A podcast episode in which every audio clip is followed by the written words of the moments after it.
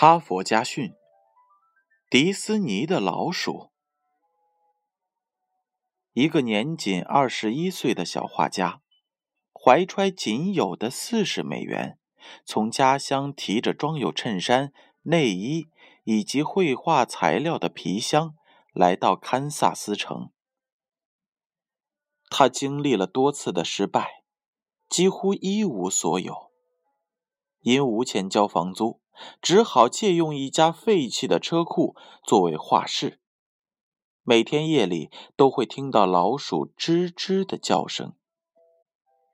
一天，他昏沉沉的抬起头，看见幽暗的灯光下有一双亮晶晶的小眼睛在闪动着。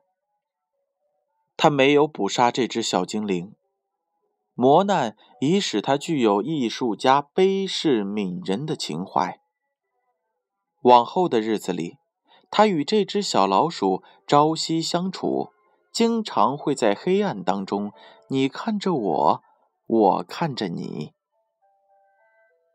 艰难的岁月当中，他们仿佛建立了一种默契和友谊。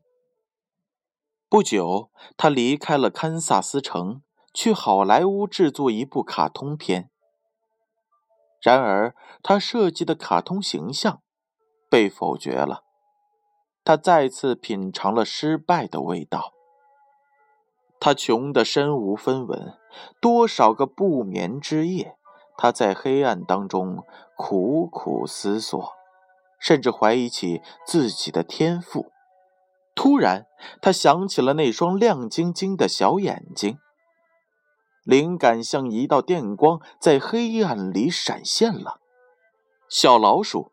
就是那只小老鼠，全世界儿童都所喜爱的卡通形象——米老鼠，就这样诞生了。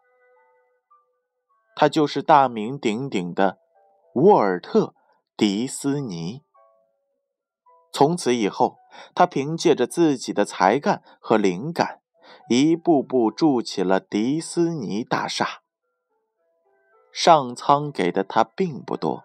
只给了他一只小老鼠，然而他抓住了。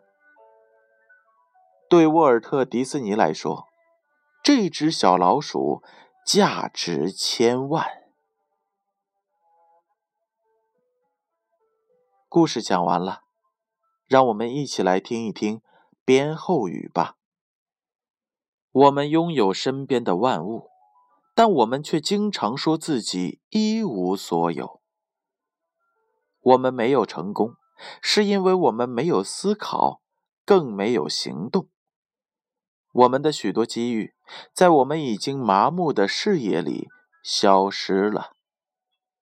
如果一只小老鼠可以让一个人的生命辉煌，我们还缺少什么呢？哈佛家训。建勋叔叔与大家共勉。